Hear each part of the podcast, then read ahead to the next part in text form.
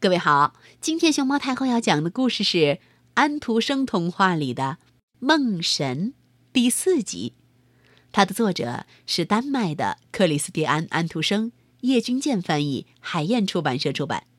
关注微信公众号和荔枝电台“熊猫太后摆故事”，都可以收听到熊猫太后讲的故事。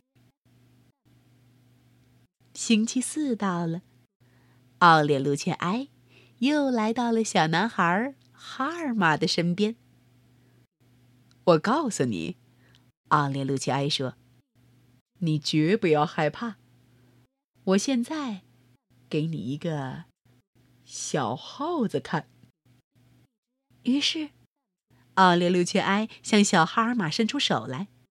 嘿，手掌上托着一个轻巧的、可爱的动物。嗯，这只小老鼠。是来请你去参加一个婚礼的。有两个小耗子今晚要结为夫妇，他们住在你妈妈的食物储藏室的地下，那应该是一个非常可爱的住所了。不过，我怎样才能够钻进地下的那个小耗子洞里去呢？哈尔玛问。这个嘛。我来想办法。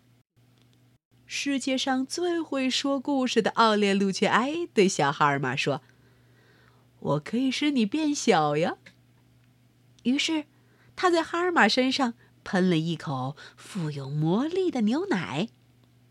丢，丢丢丢丢丢，这孩子马上就一点一点的缩小，最后变得不过只有指头那么大了。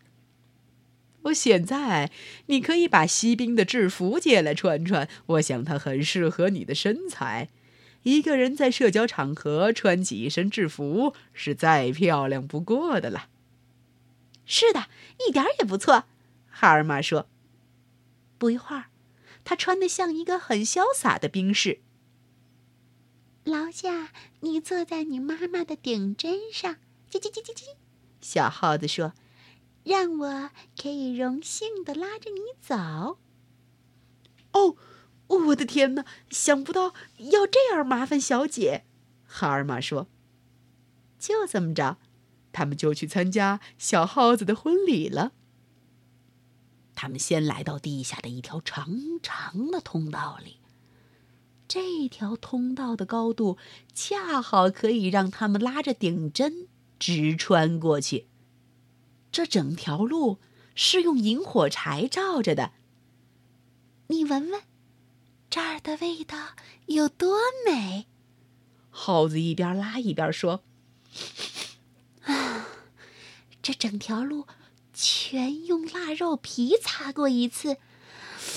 哦，再也没有什么东西比这更好了。”现在，他们来到了举行婚礼的大厅。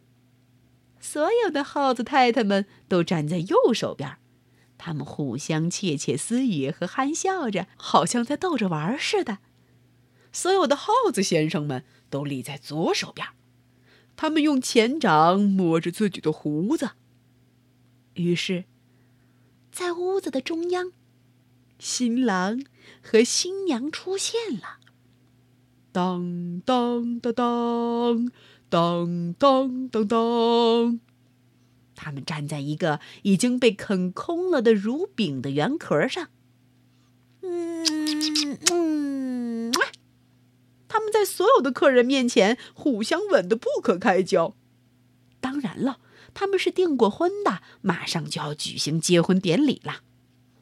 客人们川流不息地拥进来，耗子们几乎能把对方踩死。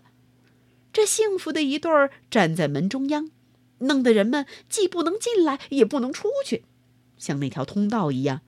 这屋子也是用腊肉皮擦得亮亮的，而这点腊肉皮也就是他们所吃的韭菜了。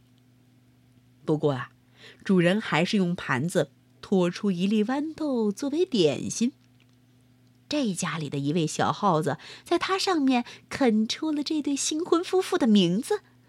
哦，也可以说，是他们名字的第一个字母吧。嗯，这倒是一件很新奇的花样嘞。所有来参加的耗子都认为这婚礼是很漂亮的，而且招待也非常令人满意。哈尔玛又坐着顶针，咚咚咚咚咚咚咚，回到家里来。他算是参加了一个高等的社交场合，不过他得把自己缩作一团，变得渺小，同时还要穿上一身锡兵的制服。星期四的故事就到这里啦，我们星期五晚上在哈尔玛的梦里再见喽。